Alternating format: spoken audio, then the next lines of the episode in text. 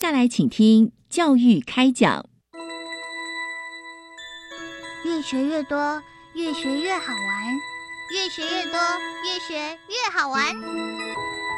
如果教育是春雨，我希望能滋养每一颗种子；如果教育是阳光，我希望能活络伸展每一株幼苗。聆听学子心声，分享教学心得，关怀环境变迁，扩大教育资源的平台。欢迎收听李大华主持的《教育开讲》，教育从倾听开始，一定划得来。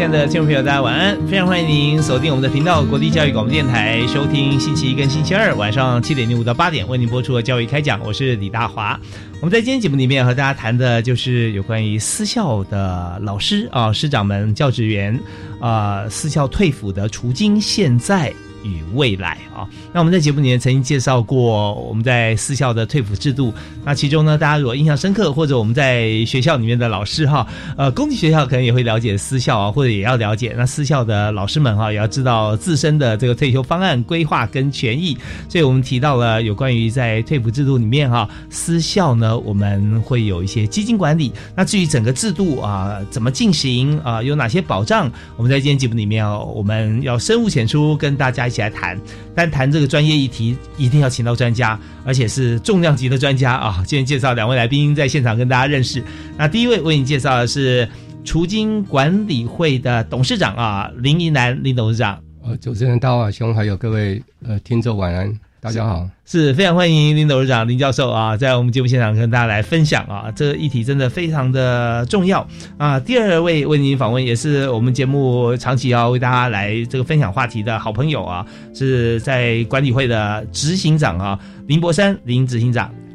哎，主持人、各位听众，大家好，是非常欢迎林执行长啊。那我们在今天节目里面，我们就跟大家分享，因为我们知道说一个制度走下去哈，在刚开始大家比较不熟悉啊，嗯那我们一执行以后，就发觉说哦，大家可以选择，老师可以选择各种不同的呃类型的投资嘛啊、那跟我们的年资可能可以相并来考量，所以那呃走走着走着，我们现在不知不觉哇，已经过了好多年。而且现在啊，绩效非常卓著，所以我想先请教啊，就是私校教职员退休啊，有哪些的保障啊？是不是我们从这个由浅入深啊，先跟大家来做个分析讲解？那这个议题，我们先请啊、董事长先跟大家来谈。OK，好，就是等于是教育部为了保障我们整个私校教职员工的权利来讲话，所以我们在一百零二年的时候，我们就设立这样的一个呃基金会哈。嗯。那这样的一个呃除金会的话来讲的话，它是呃基金，它是一个强迫提呃提拨的制度哈。嗯。那诚如刚才主持人所提到，就是说我们的操作绩效来讲的话，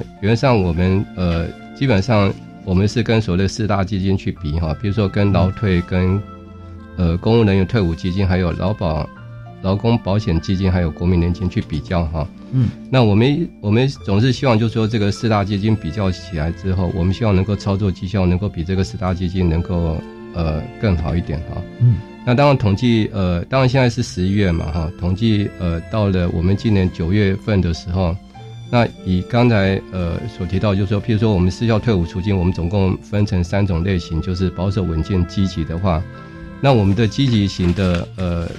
就是今年到九月份的这样的一个收益率的话，我们是十一点五零哈。嗯那这个其实是都已经超过四大基金的一个呃这个收益率，所以可见我们的基金操作绩绩效是呃蛮不错的，谢谢。嗯，是，所以呃，十一点五哈，十一点五零，这真的非常高啊。也就是说，我们以这个年利率来看，那现在呃定存好了一趴啊，对，就觉得说啊，这个有保障。可是这是定成十倍了哦。对，那那活存那更不用讲了。那我们也讲说，以房贷来讲啊，这远远大于啊房贷，所以这些方面我们就知道说，在资金的运用上面，或者我们来看怎么样来以这个利率的角度来看这件事情，或者说从退休金的累积来看啊，其实都是很棒的。那当然这些方面啊，我们也可以请这个执行长也为大家来补充一下。我想跟主持人在问说，我们是要退伍制度对教职员的一些保障嘛？啊，嗯嗯，那我想补充一下，就是今年六月九号，我们这个失效退伍条例有修正啊，那有两项重要的一个福利啊。第一个就是，呃，对离职啊，我们对离职这个教职员通常都是领这个离职金的。那领离职金，他可以选择暂不请领啊，也可以选择一次请领。但是以前的规定是到六十岁的时候，他就必须要把这个离职金领走。嗯啊，那也就是说，他如果是年轻的时候累累积了一笔的这个退休金的储蓄，可是到是六十岁还是要领走。嗯嗯，去年修法的时候就，呃，规定啊、就是他修正可以允许办分期清领，也就可以作为终身的一个退休金慢慢领这样子，啊、是是可以继续放在我们本会继续做投资，需要嗯时候再领去使用哈。那第二个是针对育婴留停的这些教职员啊，以哦。以往育婴留停他就留职停薪，他就没有办法再提拨这个退抚储金嘛。那现在我们新修法规定是，育婴留停期间啊，教职员可以全额啊提缴，但是要自费负担这样子，啊、这是哦这是对教职员也是一个很大的一个福利啊。那么如果说他这时候没有办法缴清，他将来想要在复职之后再缴也可以，我们可以递延缴费啊。是对我们我们发觉这这是一个其实呃算退服也算福利制度之一了哦。是那我们今天就把它分开来，就是收入跟我们累积的退休金或者资金这方面。那我们既然是留停的话，就有停薪这件事情。是可是停薪不表示说我们的退休金累积就要停止啊。是哦，是对，所以我们还是保留像这样管道，因为这是未来的保障嘛。啊是所以这非常人性化的设计啊啊，嗯这很棒！我相信这个呃，所有的这个呃用到育婴流亭的家庭啊，都会起立鼓掌啊，谢谢。其实 真是我们有将心比心，为大家来着想。好，那我们这边再问一个关键的问题啊，就是说我们有法定除金嘛啊，法定除金提拨金，它的来源到底从哪里来？啊，呃，原则上是分成三部分嘛，哈，当然就是呃学校提拨，还有就是教育部的提拨。哦，那当然，如果假设是大专院校的话，是属于教育部，主管机关是教育部嘛。如果是呃高中以下的话，呃主管机关是各个县市的教育局。那还有包括就是、呃老师个人提拨的部分，所以基本上是分成这三大部分来提拨这样子。嗯，是因为我们我们的有说保障的部分有第三层保障，就是说私校教职员除了每个月提拨法定储金以外啊，对可以在每个月的净所得总额的范围里面嘛，对不对？对是另行额外提拨资金到个人的专户。哦，对那那这边就是想呃再深入理解一下，就是说，呃，每个月啊、有法定提拨金额，那这个法定提拨金额怎么定出来哈？那是是多少？还有就是说，可以在每个月的净所得的总额范围里面提拨，那它的幅度又是怎么样来看？好，我来补充哈。OK 好我想这个部分，我们每个每位教职员都有一个所谓的按照公教人员一个薪级表啊，啊。上面有个本薪啊，那个是。本薪乘以二再乘以百分之十二。啊，那我们叫提拨率是百分之十二，也就是说，嗯可能很多教职员自己去自己的薪级表可以看得到，嗯可能是三万多到五万多这样哈。嗯那那个数字去乘以二再乘以百分之十二，嗯。那这笔钱啊，大概以一般教职员来讲，大概可能就是八千到一个月八千到一万二在这样的 range 嗯啊。那三分之一是由学呃由主管机关负担嘛啊，那三分之一是老师负担，另外三分之一是由学校负担，就是这个总额，然后八千到一万二之间，差不多。嘿，啊，那老师的话，三分之一就差不多呃三四千左右。对对啊对对那另外三四千是学校，另外三四千是学校的主管机关。是是，哦那这个这个薪级会看个人的自己的职级是不一定哈，是是那但就是浮动的。哎，啊对，就是看每个人都因人而异了哈。那大概这个很容易是算得出来，每个月都会提拨。对，那大家记得要要算这个百分之十二哈乘以二的这个原先最早的基数，并不是看你薪资的总额哦，是看我们薪级表上面的数是字。是，没错没错。对，因为我们老师所领到的这个薪资总额啊，一定是高于这个的啊。是是但是我们就看法定的一些呃依据是什么，我们从这边来看啊。对那除了这些以外，那额外还可以自己再加码，是吧？对对，那增额提拨的话，当然可以跟我们刚刚那笔叫做法定储金了、嗯啊。那嗯教职员负担那一部分，他可以再额外呃提拨跟他同额的这个增额提拨，就跟法定储金教职员自体的部分一模一样的钱啊。这个部分的话，嗯他就当在当年度不会列入所得课税。啊是是是。所以我们也会认为说这是一种节税的方法。哦哦，那同时又可以储蓄，然后每个月提拨到他这个退休的时候就，嗯他会有多一多至少三分之一的这个这是个这个退休金啊。对，那很多老师说，那我可不可以超过我自己法定出金那一份哈？那当然是没有问题的啊，就在老师每个月的净所得的总额的范围之内都可以提拨。哦，清楚的是看是看他的也是那个 table 吗？那个？是，就是说，呃，那个就是实际的，实际的所得。哦，不际是刚讲，哦。不是您讲那个薪级表那个部分啊，不是信息表。哦，好比说今天老师有六万，他就可以净所得以内。啊是是扣掉税啦，什么等等的这些啊，嗯。就是呃嗯不不扣税，扣掉他作为劳健保呃这这个健这个健呃这个是。健保啦，或者是他公保之外的，嗯嗯，就实际上呃入到账户的对，啊就是它实际上如果还有一些净值的话，它如果要增额提拨的话，就是呃超过它的提拨率一倍以上，那那一部分的话是可以免税的，但是其他的话，它的净值的话，它是全可以全部投入，变成是增额提拨这部分。嗯嗯，那另外补充报告一下，就是呃，其实我们在今年的呃七月一号开始以后，我们整整个公教部分的话，也是变成是一个提拨制。是，那我们私校来讲的话，我们提拨率是百分之十二，他们提拨率是百分之十五。哦所以其实提拨率的百只有百分之三而已，所以其实，在私校的服务来讲的话，以后的那个福利，以退休这部分来讲的话，其实已经不会比公校差了。对，哦是。所以这样的话，对我们公呃私校在留人来讲的话，其实也算是一个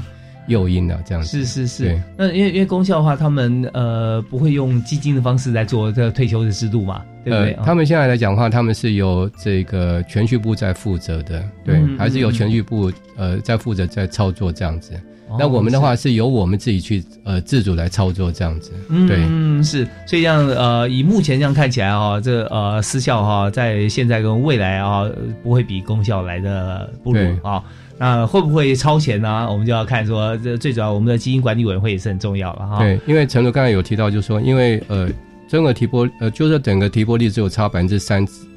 呃，嗯就是差的幅度不是很大，这样的话，那因为我们的操作绩效，我们等于是自自主操作的，那基本上来讲的话，我们都是会找一些专家来看整个一个呃基金的一个操作。那我们有、我们有信心，我们的操作绩效绝对会比公效的操作基金。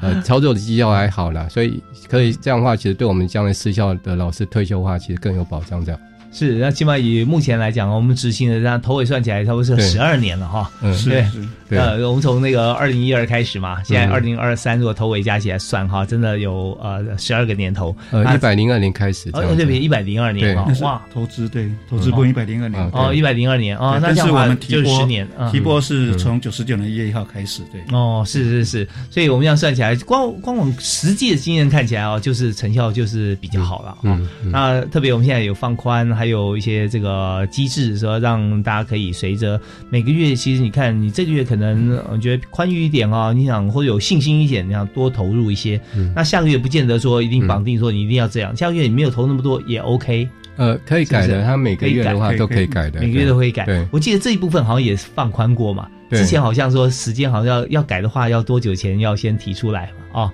呃，好像是五号人事处跟各对各学校的是人事单位申请，对。对，那现在来讲就真的是非常灵活哈。好，那我们今天所谈的主题就是私校退服除金啊，呃，现在与未来。那我们有很多过去的一些做法，我们有精进过，也更加的人性化。我们稍微休息一下，听一段音乐回来之后，继续访问今天两位特别来宾，是除金管理会的林依兰董事长以及林博山执行长。谢谢好，好我们休息一下回来。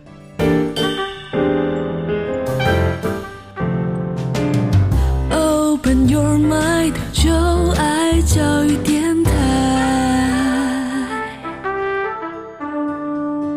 您现在所收听的节目是在国立教育广播电台礼拜一跟礼拜二晚上七点零五到八点为您播出的教育开讲节目啊。大华今天为您邀请到的特别来宾啊，也是我们节目的好朋友，有两位，目前呢在专责哈为我们私校的教职员工哈老师们啊，以及我们学校的职工啊来做这个退休金方面的守护把关跟增进啊，这是很重要的。所以我们请邀请的是除金管理会的董事长林依兰教授啊，以及林博山执行长啊，两位好。嗯，大家好。嗯，大家好，是真好，啊，刚刚两位有这个帮我们介绍到现在处境最新的一个发展方向啊，真的都是往乐观方向来看待，而且呢相对灵活，老师可以自由的选择啊，不但有三种，就是呃稳健、保守、积极哈、这三种以外啊，而且还可以每个月可以调整要投入的金额啊，所以可以定期定额，也可以不定期不定额，然后完全由自己啊来这个啊自己做决定。那我这边想先提一个问题，就是说，呃，私校方面啊，其实我们在谈呃，一样是有新制旧制了啊。那如果私校的旧制退休金的来源啊，这是什么？那我是不是也可以跟大家来解析一下？好，好的那这方面请啊执行长。是好的，我想这个我们所谓的旧制啊，是指这个在失效服务年资，民国九十八年十二月三十一号以前的那些年资哈。嗯嗯，从他入职可能六十几年、七十几年，一直到九十八年十二月三十一号，那这一段年资还没有实施所谓的呃除金制啊，所以没有没有提拨啊。那这个时间、这这段的年资的这个退休金，等到退休时，以他最后在职的薪级。嗯啊，那去乘以他的退休的基数，那个服务年资换算的基数，嗯就是他的这个退休金的总额。啊，哦那一笔我们叫做救治退休金。嗯嗯，这个经费来源是由这个学校负担一部分，然后不足的部分由主管机关负担。哦，所以学校它每年都会有编列啦，根据老师的人数啊、年资，对不对啊？等于是学费的百分之三了。嗯啊，对对对，不对，百分之一啊，因为他们学学校提拨学百分之三，中间三分之一，也就是我们百分之一会作为推推这个救治的退休基金。是，那会不会因为现在的学生少子女化的关系哈，嗯那所以一样维持这个比例的话，会不会让老师的退休金方面啊会有些波动？啊，这个不会有问题，因为我们嗯。现在法律规定，如果不足这额是由主管机关负担，编列预算负担，哦。所以目前都没有任何的这个任何因为学校学生少子化问题而受影响，不会的。是，所以这方面之前就想到了啊，学校财务单位就每年会核算到有多少老师啊，退休金额每一年的支应额度是多少，因为也有老师可能也界定退休，或者说转出转入，每年或每学期都有浮动嘛，要重新再检核啊。是。呃，就是等于是老师退休的话，如果是九十九年一月一号之前服务的话，那那原则上来讲的话，他会有领两笔的一个呃退休金，一个叫旧制，一个叫新制这样子。对那 OK，那陈德刚才执行长所提到，就是旧制的话，如果不足的话，就是由呃学校主管机关来指引这样，所以同时也对学校呃对老师来讲是一种保障这样子。了解，所以说就是在九九年之前哈、其实那个呃旧制的部分，我们早就已经核算好了，基本上是确定基本。上应该是这样子。对那至于九九年之后我们推行新制的时候啊，嗯那就采取我们现在所进行的私校老师的在对退补制度。是提拨制对，啊，提拨制制度哈，提拨制度。那呃，在这个部分，因为我们是属于呃基金的方面，就跟公立学校就不太一样了，嗯对不对？对公立学校可能它在呃有有一些像我们讲说像年龄的部分，是不是超过几岁以上，然后我们的这个呃提拨会有一些不同的想法。那在我们现在新新的这个呃基金制度，我们好像是采取是用那个建议的啊。你如果说用用基金每个月去去投入资基金的部分哈、好像年龄层比较高或年资比较久，建议是用比较保守的方式嘛，是吧？呃，啊，啊您说的是那个人生周期的投资，嘿啊，而且投资嗯啊，人生周期投资，对，那个我们叫投资组合，人生周期投资组合，对，按照年龄来做来做配置，对，就是说是是是，基本上保守稳健基底是由老师自己选择了。嗯嗯啊，但是如果有些老师他没有选择，我们有个预设的叫人生周期啊，这个投资组合基本上是按老师年龄来做配置。像三十七岁以下就全部是保守，呃，这都是积极型，对不起。哦啊，那六十二岁以上全部是保守性。嗯嗯嗯，啊，那从五十二岁、五十岁呃到五十二岁开始啊，到五十四岁，这就他会一半一半的这个呃，就是他会有积积极型跟这个这个稳健型啊的各各配一部分这样子。OK，那也就是说，老师如果自己没有决定的话，我们会建议他怎么配置。对对，呃，原则上来讲的话，就是每个老师都要去做风险评估。嗯那当然我们会依照他的风险评估的话，会给他一个建议这样子。但是，呃，基本上最后的选择还是由他自己去选择这样子。那他如果自己没有选择的话，就依照人生周期去，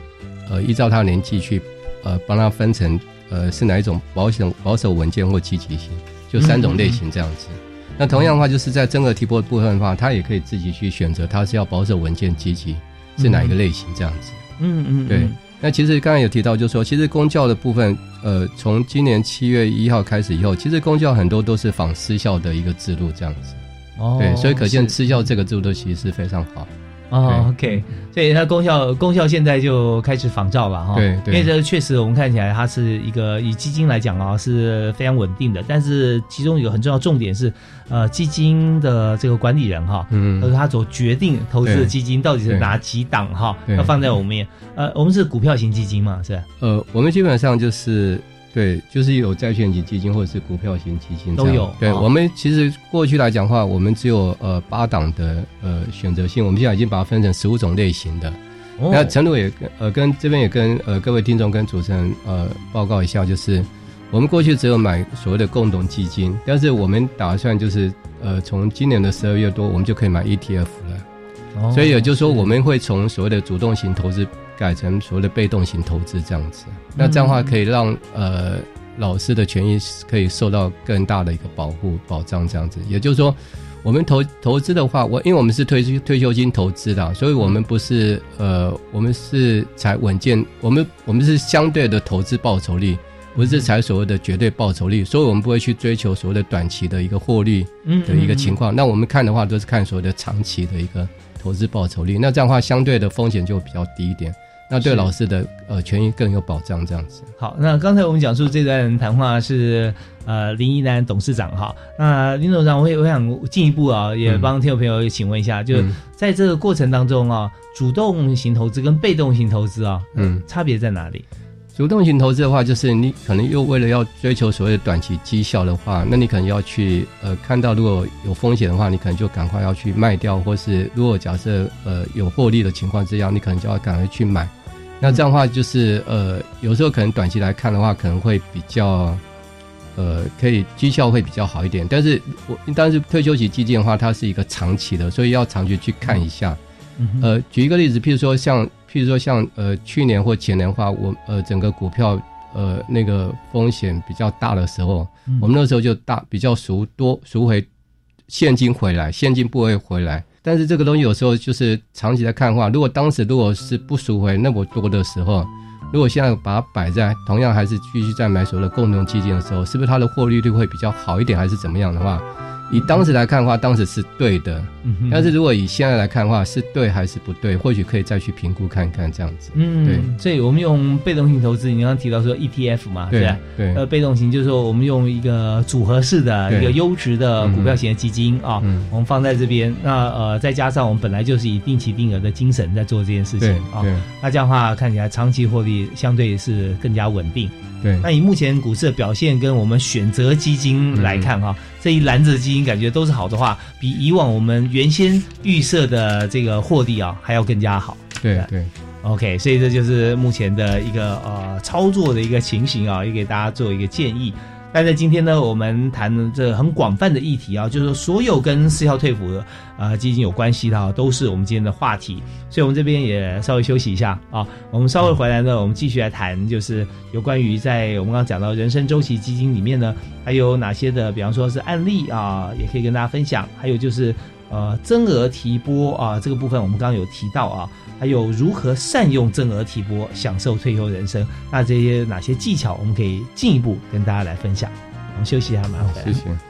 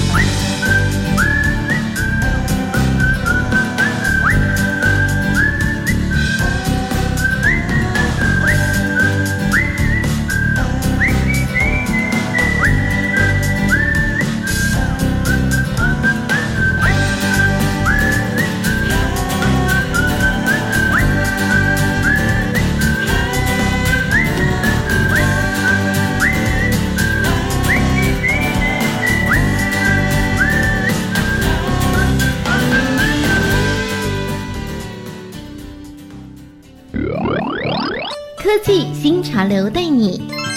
拥抱科技未来，跟上科技趋势。物联网可以应用在运输、工业。Apple Watch 有用到感测器技术。工业四点零是指第四次工业革命。RFID 是一种无线通信技术。请每个礼拜一到礼拜五早上九点五十五分到十点，跟着季节一起进入科技新潮流。我以前在学校就有申请就学贷款，但是刚踏入社会要缴贷款有点困难呢，怎么办？我也有就学贷款啊，但是我有办理缓缴本息、延长还款年限，另外还有一种是只缴利息不还本金的办法可以用，这样就可以减轻还款的负担喽。好哦，有了这些宽限的办法，我才能跟你去旅游。耶！我们赶快来向贷款银行申请看看。以上广告是由教育部提供。全民共享普发现金六千元，新生儿也能领。一百一十二年十月一日至十二月三十一日，在国内出生的国民，只要领有出生证明，且生母或生父符合领取资格，就能领。请于一百一十三年一月三十一日前至邮局临柜领取哦。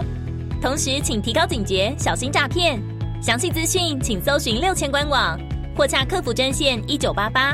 全民共享普发现金，财政部关心您。我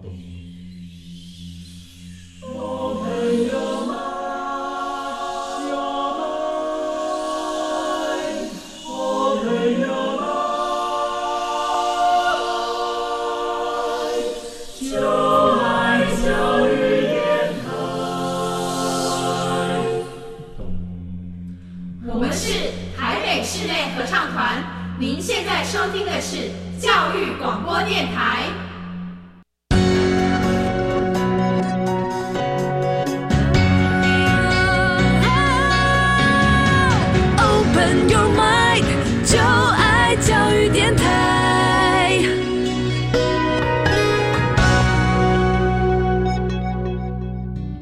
教育电台教育开讲节目啊、大华今天为您邀请的特别来宾所要谈的主题啊是啊监理会所在推动啊已经有这个十二年哈、左右时间，就私校退服除金。那我们今天谈现在的现况，还有未来的展望，所以我们特别邀请除金管理会的董事长林一南教授以及林博山执行长对，主持人好，各位听众好，大家好，是两位好。好，那我们在刚刚谈到的整个这个播化制度上面啊，我们相信呃私校的老师最近一定非常有感啊，就是说我们。绩效这一年比一年好啊，啊，对，越做越好。那所以在这边，我想也请两位跟大家分享哦。就我们刚刚提到说，在提拨方面的三种的这个方向哈，也就是说我们在选择的部分啊，那刚才这个执行长也要为大家再补充一下嘛，是不是？对对，好。呃，一般教职员对这个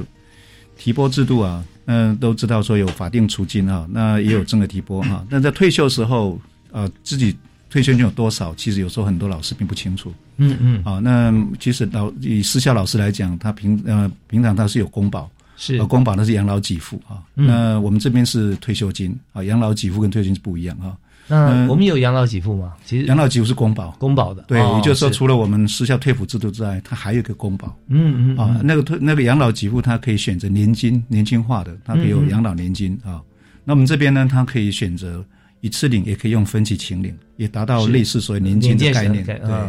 啊，那我们这边的话，它是两笔嘛，一个刚刚我们提到的法定储金，另外它还可以选择增额提拨。是所以等于老师如果是平常有在做增额提拨，退休的时候就有三笔啊的总和啊，一个就是公保的养老年金给付啊，那嗯第二个就是我们这边的法定储金跟呃这个增额提拨啊。那如果他有救治，他还有一个救治的退休基金，加在一起哦就是他的整个退休之后他的这个生活的这个费用的来源这样。嗯嗯，像呃，在一般的这个就是民间企业里面哈，那大家在面临这个呃劳保新制就职的时候啊，那是劳保了哈，是那大家可以做个选择啊。那但是在私校方面，我们是不用选择了，对不对？因为我们一旦是开始执行我们的这个私校的退服制度的时候啊，就呃退服除金，那我们就会适用整体适用。那过去的这个旧制，我们就是到结算到九十九年那个时候为止嘛。对对对就是等于是编制内的呃教职员工来讲的话，就是走公保的路线了哦。嗯嗯那只要如果是公保的话，那当然有就有分所谓的旧制跟新制的部分。那九十九年一月一号之后就是新制部分。嗯那刚才提到就是说呃。呃薪资部分之后，当然可以呃自己可以做风险评估看看，但是呃最后当然还是由自己决定，就是说你可以走呃保守、稳健、积极三三种类型，可以三选一的。嗯嗯那刚才提到就是说又可以增额提拨，就是说如果假设譬如说呃老师自己没有在做投资的话，那他倒是可以相信我们呃由一群专家所选呃所所组成起来的储金会。嗯那我我们一定会把老师的教职员工的这个福祉一定做好把关的一个路呃这样的一个工作，这样子是，所以说我们在这个，我记得每次储金会我们呃所委托的这个专业经理人啊，除了我们会负责监督之外嘛，对哈，好像也都是在这个各大银行啊或各大这个基金管理公司啊，他们所这个优秀团队所组成的。对。因为也就是说，我们每个月都要开所谓的投资策略小组会议这样子。那我们最后的决定来讲的话，都会送给监理会，所以我们等于是由教育部呃监理会来高度监管的。所以变就是说，除金会的一举一动都是受到 教育部的一个监控，这样监管这样子。是，那我我们是不是有说，好像定期在这个呃，就就是管理除金的这专业团队哈，我们是每年都会评选，或几年一段时间我们会评选一次嘛？呃，基本上我们投射小组的成员来讲的话，但是呃每两年是一任这样子。那当我们这边会有所谓的呃设所谓的呃执行秘书这样子。那同样的话，就是我们的我们去买这个所谓的共同基金的时候，我们都会有一个筛选的一个机制。比如说，如果假设他如果表现不好的话，我们当我们每个月都会做呃这个筛选汰换的一个动作，这样子，嗯就会把那个投资绩效不好的共同基金就把它给筛选掉，然后就会换。呃，这个绩效比较好的那个共同基金这样上去，这样子是好。那我我在呃跟刚才所谈的内容啊，稍微追问一个问题啊，就是说我们现在准备要开始，就是要以 ETF 的方式啊，也来经营嘛啊。那这 ETF 我们看到坊间有很多 ETF 的组合哈、那所以我们是选购啊，就已经既有的 ETF 的这样子的组合，还是我们自己在选定一个我们自主的 ETF 呢？我们是选购现有市场上最最优的这个这这个 ETF 对。哦，OK OK，所以现在市场上面其实我们看到就很好评比啊，因为大家这个只要是打开相关资讯都可以比较出来，是这个零零多少零零多少的。对。那基本上我们当然还是会投入呃台湾跟美国还有其他市场的共同那个 ETF 的那个部分这样子。对，这点我也想询问哈，就是说在呃看这个 ETF 组合式的像这样子一个基金哈，那呃以台湾跟全球比较起来哈，那国外的这个获利怎么样？就国外的组合或者说台湾的，我们这样选购，因为我们都会选嘛，对。对，这样看起来，因为我们也是看它长期的表现啊，对，那大概他们的这个获利或者说嗯怎么样去选择吧？呃，我想我们投资小组里面应该都会有一一套的一个机制，会去做这样的一个筛选方式的。那嗯，当然台湾的股股票所占的比例，其实在全世界来讲不是很高哈。但是因为我们毕竟是台湾的基金嘛，所以我们呃在相对相对部分的话，我们投投入台湾的比例就会比台湾的股票所占有的比例会稍微高一点。那原则上来讲的话，呃，美国我们可能投资可能会占百分之六十左右，然后台湾可能大概百分之十，另外就是其他美国跟台湾以外的一个市场这样子。我们大概基本上就分成六十十跟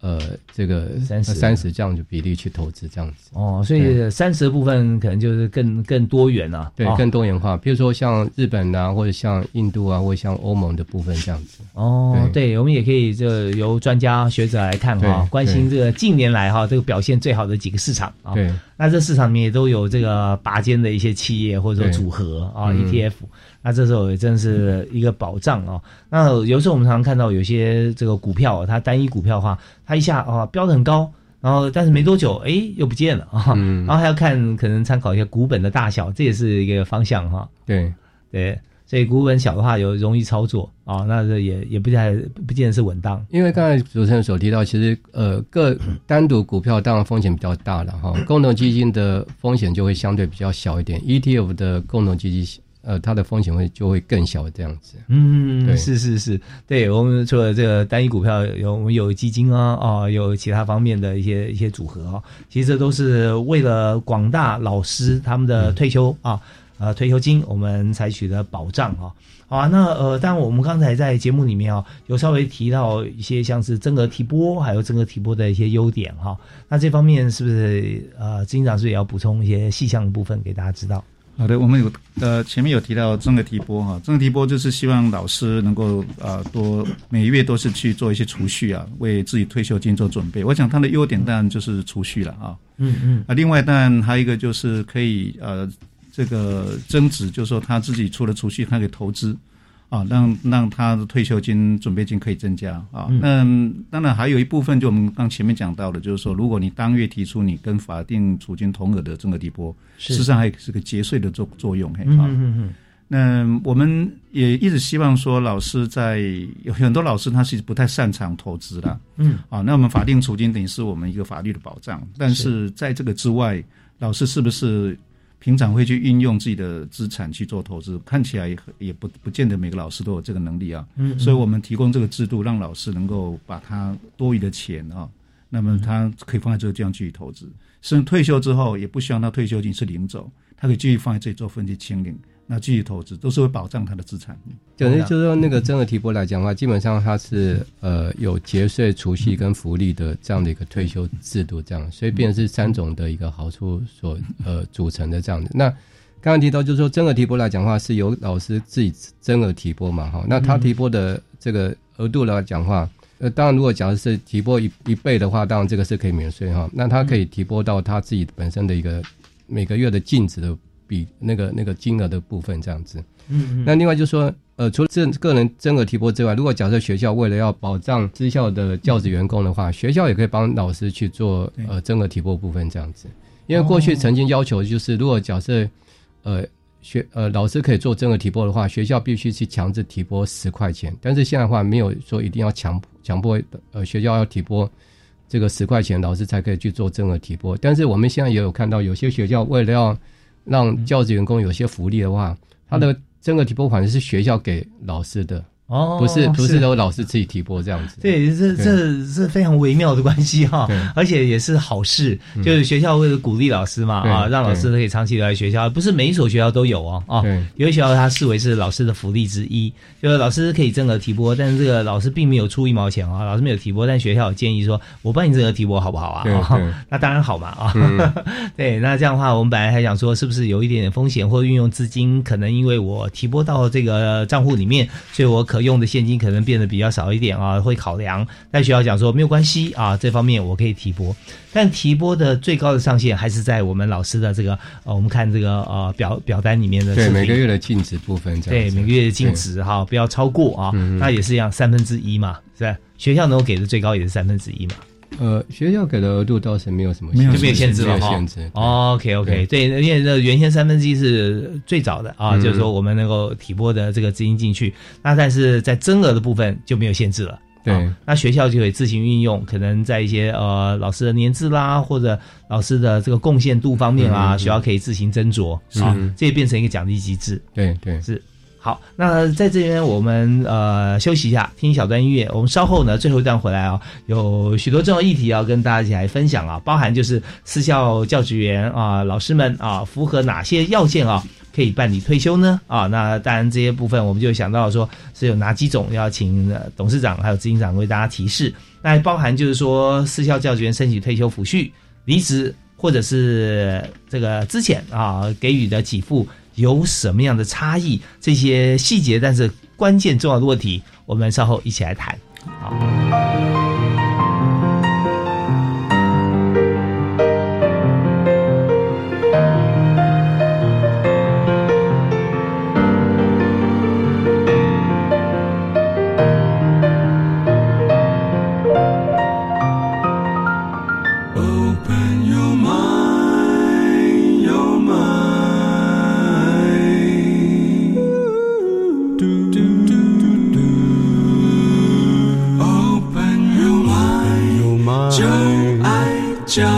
电台。今天在教育开讲节目里面，我们谈了一个非常务实的议题啊，也就是私校老师的这个退抚制度。那在这边，我们行之有年，已经在推行啊，十二年，实际上在执行从一百零二年开始到今年是一百一十二年，所以我们实际上有许多的老师，其实在过程中啊，也有这个加入的老师，也有退休的老师啊。那其实我们已经非常成熟，在运作整体各种状况。所以在今天呢，我们请教两位特别来宾是。在这个储金管理会的董事长以及执行长哈林依兰教授以及林国山执行长是您好，好，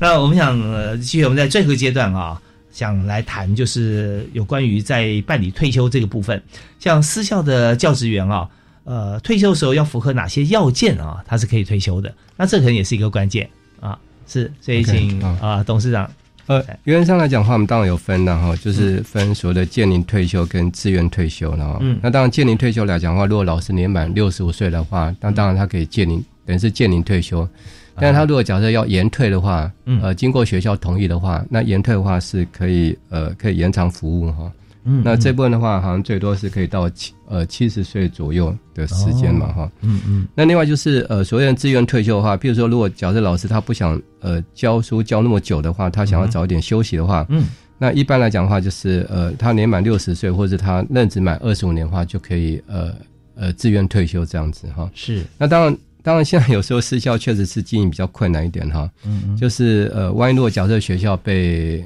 呃裁编的话哈，那当然。这部分如果学校组织精简的话，那当然也是可以啊。比如说年满五十岁，他任职满十年以上，或是他如果任职满二十年的话，哦，或者他这个呃这个年工薪最高最高级满三年的话，那这是可以的哈。那最后一个就是，如果假设如果是老师因为是身心障碍，如果是呃不堪这个升任职务的话，那他只要任职满五年的话就可以。所以也就是说，我们大概整个退休方式的话。我们会有所谓的建龄退休的方式，然后自愿退休的话会有又分两种，一种就是老师自己的呃愿意自愿退休，另外一种就是学校组织呃精简的呃情况之下自愿退休。那最后的话，呃这个第三种话就是所谓的命令退休，就是当老师如果身心障碍没办法复合的话，那他他也是可以呃可能就会被命面临退休这样子。嗯，对，是。所以这在这部分有三种啊，其中里面自愿退休有两种，一般的啊，或者说学校组织精简啊，因为这方面，那老师可以在这个过程当中啊选择退休。但在这方面，既然是自愿的话啊，有时候会给老师一些选择性的。对啊，对，嗯，自愿那就是说你可以啊，或者说你呃再再看看啊，比方说那个年年纪到六十岁啊，你可以提早啊提早五年。啊，那这时候我们就可以做一些选择。任满二十五年也是啊。那退休的时候所请领的退休金的额度或方式，呃，就不太一定了。因为我们刚刚有提到说，他可以选择我虽然退休，但是我不要请领，是吧？也可以继续放着。对。啊，那或者说我请领，但是我也他可不可以请领一部分，请领部分啊，然后我其他我的账户还留着，我还不断的会在。呃，也许自己用定期定额方式哈，每每个月我还是放钱进去，但是可以继续来扩大我的延续我的退休金嘛啊，这也可以是吧？对，好，那我们接着想请教，就是说，那教职员呃，如果说申请退休的话啊，退休抚恤离职或者之前哈，那我们给付上面的差异，这点啊，我想啊，请警长呃呃，退休退休金其实是刚讲两部分。一个是旧制，另外一个就是呃新制的部分。新制就是我们的法定储金的本息啊，跟整个提拨的本息。嗯，啊，那退休这那是领这个退新旧制的所有的给付啊。那之前也是一样的啊，也是旧制的部分跟新制的这个储金本息跟啊。那另外离职的部分就没有旧制，所以它唯一的差别就是离职的人呢，他没有旧制，他只能把。新制的这个法定储金本息跟正额提拨的本息领走这样子啊，当然他可以选择不要领走啊。那我们刚刚有讲叫做分期请领，所以退休也好，或者是之前也好，他都可以选择一次领，或者是分期请领或分期给付这样。嗯，那至于离职的部分，他就必须要理理论上哈，就是他离职的时候，他就是要领走，或者选择暂不清领啊。他那时候没有办理，没办法没办法办分期清领，还没有到退休年龄嘛啊。是是，他只能领走或者选择。暂不请领，哦，就是说他不符合这个年满六十，也不符合年满二十五，任满二十五啊。对对。就可能我中中途可能我要转业了，啊是。是，那但也不要求说你一定要领走啊，他账户可以帮你留着，因为你曾经也是学校的老师。啊，是啊那就变成说你就呃留另外一个理财的管道吧。啊是啊是，那你在外面可能有工作啦，也也许那如果说他还有劳保的话，是不是这边也可以留着？留着没有问题，没有问题哈哎，一直哦到六十岁的时候，他可以做一个选择，要不要领走，或者是在在那个时候再办分期清零。啊，嗯啊六十岁时可以办分期清零，这是今年新的一个修法的一个制度。哦，那如果说我留着哦，没有领走哈，那我在另外额外工作，但是我每个月呢，我也没有再投入进来，那哎没有没有？对，可以。他他就是原来离职的那个法定储金的本息，他可以一直留着 OK，啊，包括增额提拨也可以留下来。哦，那你知道最近这个可能转职转业也蛮频繁的，我再多问几个问题。是好的 比方说他他离职了啊，那他当然可以留着，对不对啊？是。那原先他所这个呃进去的金额是我们有法定的金额嘛？是那是三分之一，对不对？那学校跟主管机关也有三分之一，可是他留离开之后，那学校跟主管机关还会为他提拨三分之一的吗？呃，提应该是不会嘛，提拨停止，对，提拨停止哈，提拨停止，自己提拨可不可以？也不可以。哦，也不可以。提拨是不行的啊，哦只是说就他离职当下。他累积的这个法定储金的本息，包括三方提拨的本金跟那个我们投资的这个收益，是。这个部分，他可以办这个暂不请领或领走这样子。OK，那如果暂不请领的话，那它呃持续在运作吗？是，它一样可以在我们的自主投资平台可以做选择，一样可以选保守、稳健、积极这样。是，那每个月还是继续是吧？是继续累积啊。是那可不可以说把呃上个月的累积，我们把它放在这个月的投资？就他的如果他没有领走，他其实他就他所持有这个呃资产的点数会不，它不会变嘛，一直下去，然后就看着市场的增值，一直一直在在让它资产可以增加这样子。哦，所以就是说它自动加在里面，变成它本金不断的累积出来，因为获利下个月就变成本金了嘛，就变成它的，对不对？就等于说用利息来作为提拨啦，对，是这样子。对，因为暂不请领的话，基本上大概就有两种情况，一种是离职，一种是之前嘛，哈。那离职的话，我们常常在看，譬如说，假设有些教职员工的话，他想要转换跑道的话，比如说他觉得他的年纪还没有到六十五岁，他想要转换跑道的话，嗯，或是甚至有些老师如果他转公校的话，比如说他从私校转公校来讲的话，有可能他就是先暂不起领，然后就放在我们的呃储金里面，嗯然后由由我们管理会继续去呃帮他操作绩效这样子。哦，是是是，就说你也不再增加了对啊，呃那要不要领其实可以，可是你要领的话就一次请领了，对就没有分歧了啊，对就一次请领。那要不然你就选择一直放在这边，那你就当做是一个理财的管道。啊，是好，那这就让大家能够理解啊，就是说现在在私校的老师啊，可以用这种方式哈啊，如果说你有你有要转职的，像这样转换跑道的需求，那就知道说我们的这个原先的这个退休金的这个制度啊，我们该怎么样来运用啊？好，那我们接着啊，想请教就是说，呃，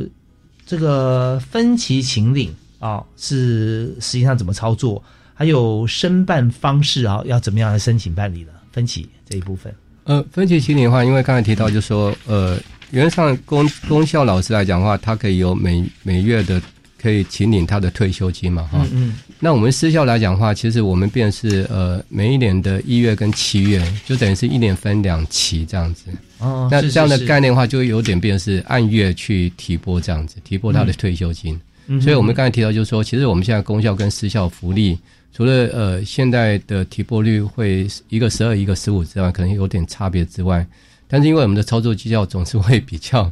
比比政府的操作绩效会好一点，所以 cover 到百分之三对嗯百分之三的一个呃差异性。那我们有信心，就是说，其实以后公校呃私校推老师的退休福利，其实是不会比呃公校的老师退休福利还差这样子。那会不会公校的这个退辅的这个单位来跟私校取经，说，哎，你们怎么操作？哪几档啊？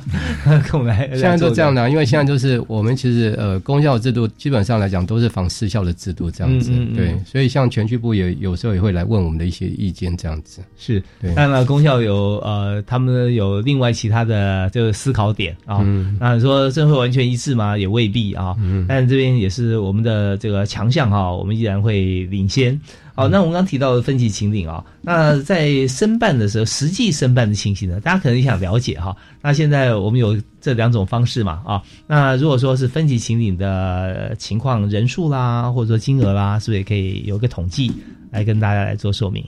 目前我们统计到今年八月份嘛，啊，嗯分级秦岭人数就两千三百零五人啊，那啊总提拨金额是六十亿啊，嗯哼哼。呃，那平均申办的金额是两百六十四万元啊。嗯那我们老师如果想办分级秦岭，他有他可以基本上在离退的时候啊啊，尤其是在啊办理这个退休或者是在办理之前的当下啊，他可以就并案办理。是啊，这是第一个。那如果他当时是选择一次秦岭，嗯哼，然后过了几年之后，他发现啊，那很想再回存的话，那他可以申请回存。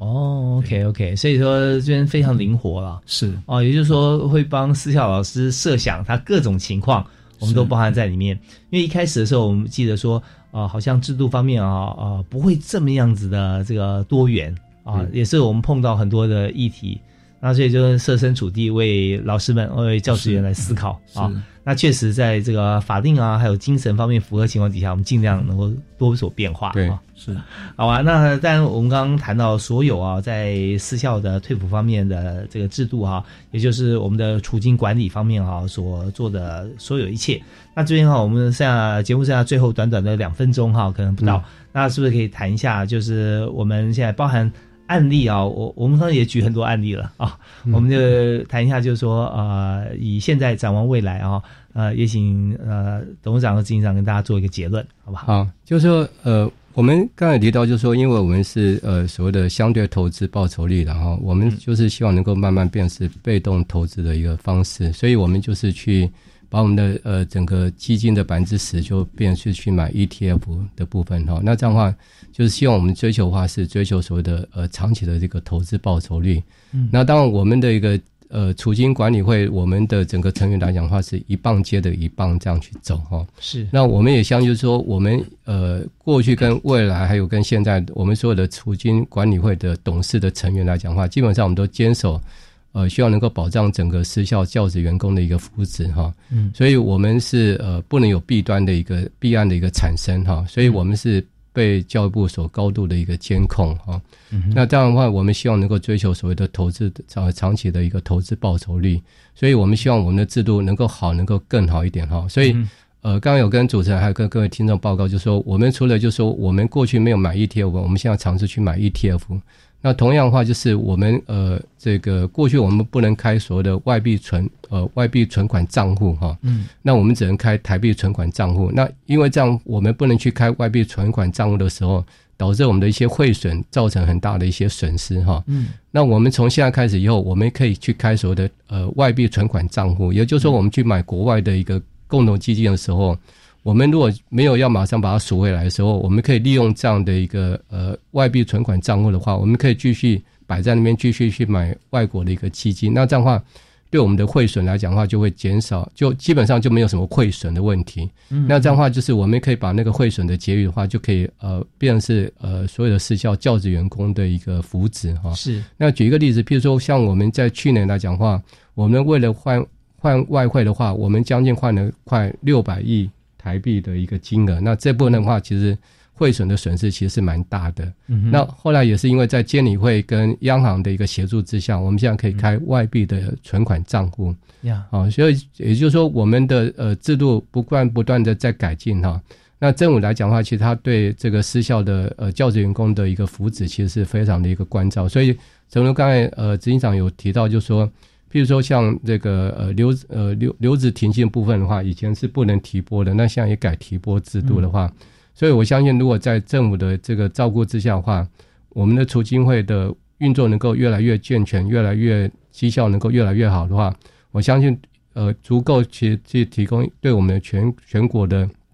私校教育员工的一个良好的保障。这样，谢谢。是，真的很棒哈、那因为节目时间关系哦，我们到这边可能就要告一段落。OK 也非常谢谢林依兰董事长哈、对以及我们的执行长啊，在我们现场是林博山林执行长。那我们看到这么专业的团队，一棒接一棒的来做哈、